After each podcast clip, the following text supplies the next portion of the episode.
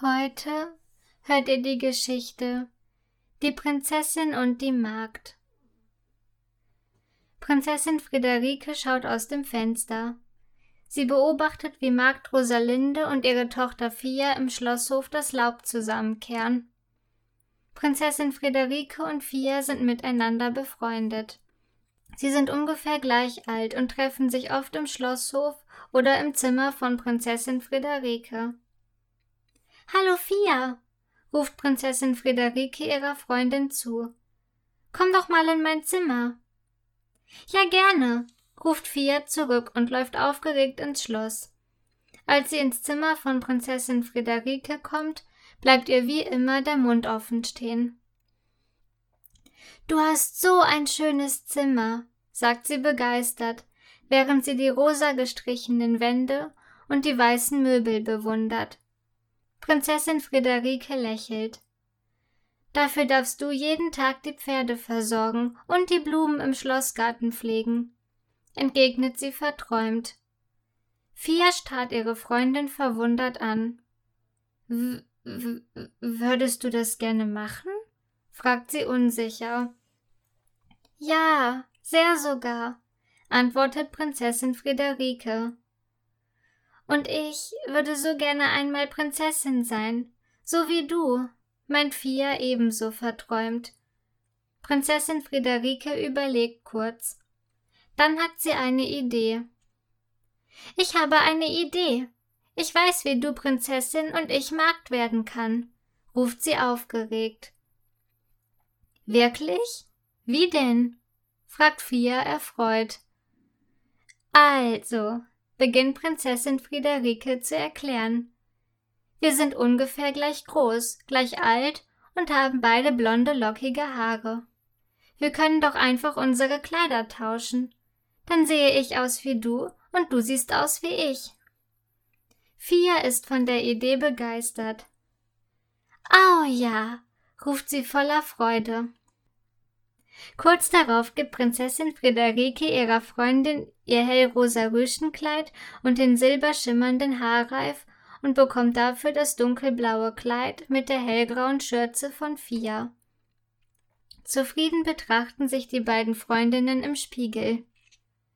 Ich sehe aus wie du, sagen sie im Chor. Dann macht Fia es sich in ihrem Zimmer von Prinzessin Friederike gemütlich, während diese in den Schlosshof zu Magd Rosalinde geht.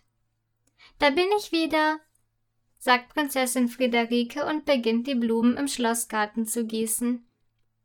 In der Zeit kommt Zofe Felicitas ins Zimmer von Prinzessin Friederike. Prinzessin, ich habe euch eine Tasse Tee zubereitet. Danke, Zofe, meint Fia.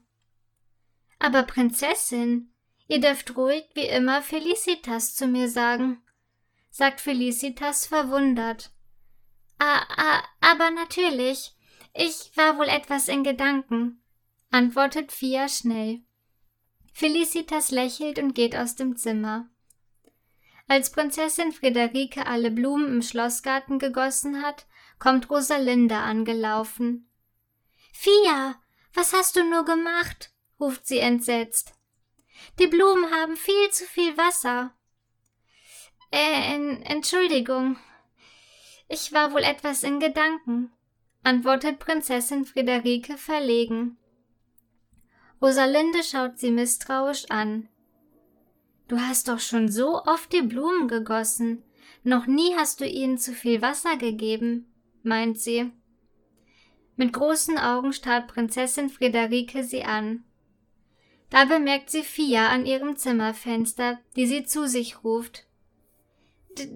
Die Prinzessin erwartet mich, sagt Prinzessin Friederike schnell und rennt eilig ins Schloss.